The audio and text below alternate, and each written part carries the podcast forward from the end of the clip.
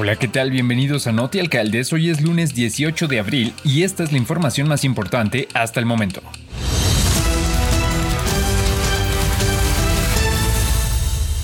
El Comité contra las Desapariciones Forzadas de las Naciones Unidas, CED, instó al Estado mexicano a adoptar una política nacional de prevención y erradicación de las desapariciones forzadas, fortalecer además los procesos de búsqueda e investigación, erradicar la impunidad y abandonar el enfoque de militarización de la seguridad pública. El informe presentado consta de dos partes y contiene 85 recomendaciones, en las que se señala la necesidad de adoptar adoptar una política nacional de prevención y erradicación de las desapariciones forzadas, al igual que las prioridades para atender dicha política y las condiciones mínimas para que ésta sea eficaz y efectiva. Debe contener acciones concretas e indicadores mesurables que permitan evaluar su cumplimiento y resultados. Con esta finalidad, deberá establecerse un sistema de monitoreo transparente e independiente que asegure la rendición de cuentas. El diseño de la política nacional deberá involucrar a todas las autoridades federales, estatales, municipales, así como a los órganos autónomos de México y a amplios sectores de la sociedad, incluyendo a las víctimas y colectivos de víctimas y sus representantes. Fortalecer las instituciones nacionales y los procesos de búsqueda e investigación. Garantizar la coordinación sistemática y efectiva de las instituciones. Remover obstáculos en la judicialización y crisis forense facilitar el acceso a la búsqueda, verdad, justicia y reparación con enfoque diferencial, reconocer el papel de las víctimas, abandonar el enfoque de militarización de la seguridad pública. El comité reitera su recomendación de fortalecer a las fuerzas civiles del orden y requiere al Estado mexicano establecer un plan de retiro ordenado, inmediato y verificable de las fuerzas militares de las tareas de seguridad pública.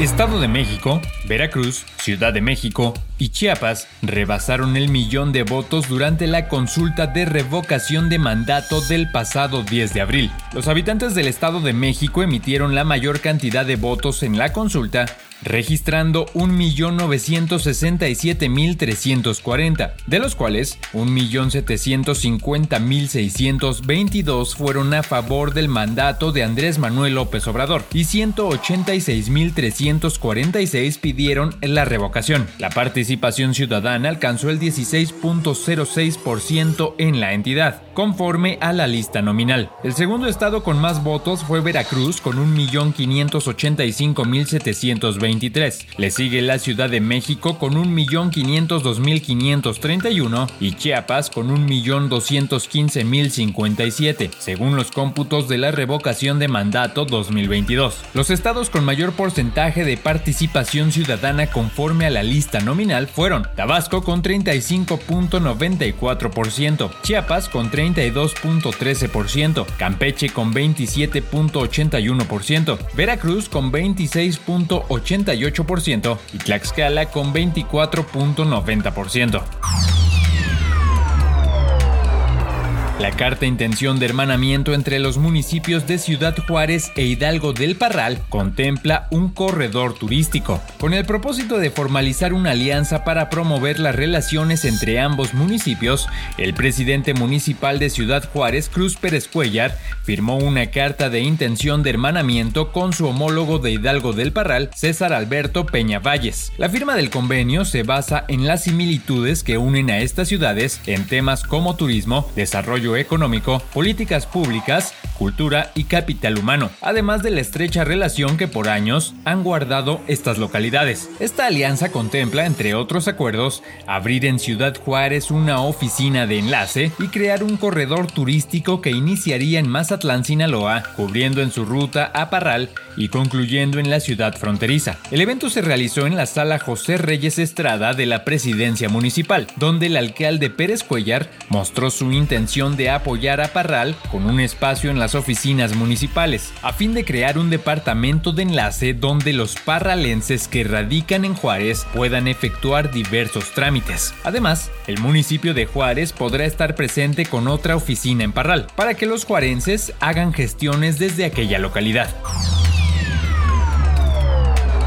Un total de 71 ciberescuelas en los puntos de innovación, libertad, arte, educación y saberes, mejor conocidos como pilares, se convertirán en plazas comunitarias para la atención de más de un millón de personas en rezago educativo en la Ciudad de México. Esta determinación fue producto del acuerdo que firmaron la Secretaría de Educación Pública, la SEP, a través del Instituto Nacional para la Educación de los Adultos, INEA, y la Secretaría de Educación, Ciencia, Tecnología e Innovación de la Ciudad de México. A través del convenio, el INEA a los pilares servicios gratuitos de educación básica no escolarizada de manera presencial y a distancia, con lo que se favorecerá la incorporación de personas que no sepan leer y o escribir o que no tengan concluida su primaria y o secundaria. El documento, firmado por la directora general del INEA, Teresa Guadalupe Reyes Sahagún, y la titular de la SECTEI, Rosaura Ruiz Gutiérrez,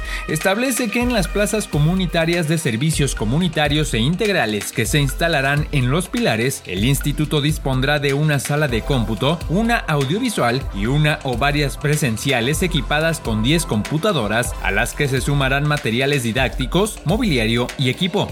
También habrán servicios permanentes como la incorporación y registro de los adultos, la aplicación de exámenes en línea, la distribución de materiales pedagógicos, así como la formación y capacitación.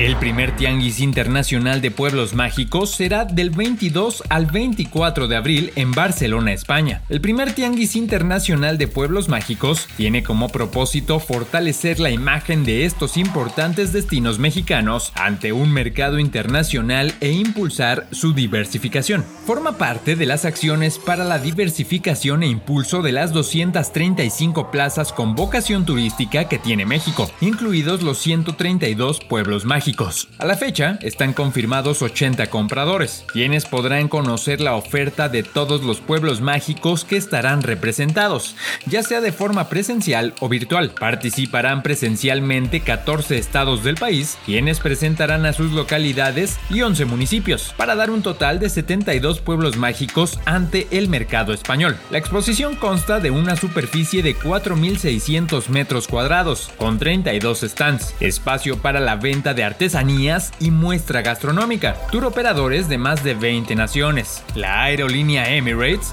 será un aliado estratégico por su conectividad entre Ciudad de México y Barcelona. El turismo de España es de gran relevancia para México, pues en 2021 fue el principal mercado turístico europeo, con el 19.9% del total de turistas y el noveno en el ranking de países que visitan México, con la llegada de 365.428 turistas por vía aérea, de los cuales 19.124 lo hicieron desde Barcelona, señaló el secretario de Turismo Federal Miguel Torruco Márquez.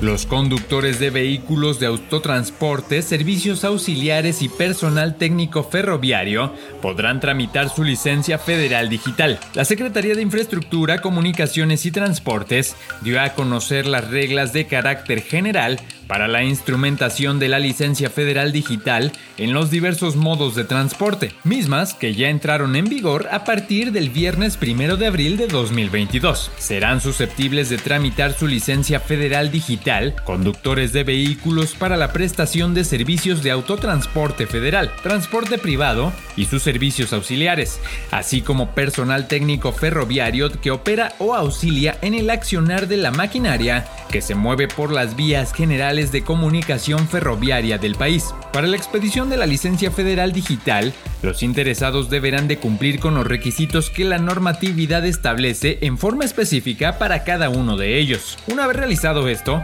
los usuarios podrán descargar en su teléfono celular inteligente con conexión a Internet la aplicación móvil Licencia Federal Digital, la cual, una vez debidamente instalada, permitirá la conexión con la base de datos de la Secretaría de Infraestructura, Comunicaciones y Transportes, mediante mecanismos seguros de identificación, así como la descarga en tiempo real de la representación gráfica de la Licencia Federal Digital. Muchas gracias por acompañarnos en Alcaldes. Recuerde que aún sigue disponible la edición abril 2022 de la revista Alcaldes de México en su versión digital. Solo ingrese a www.alcaldesdemexico.com diagonal revista. Hasta la próxima.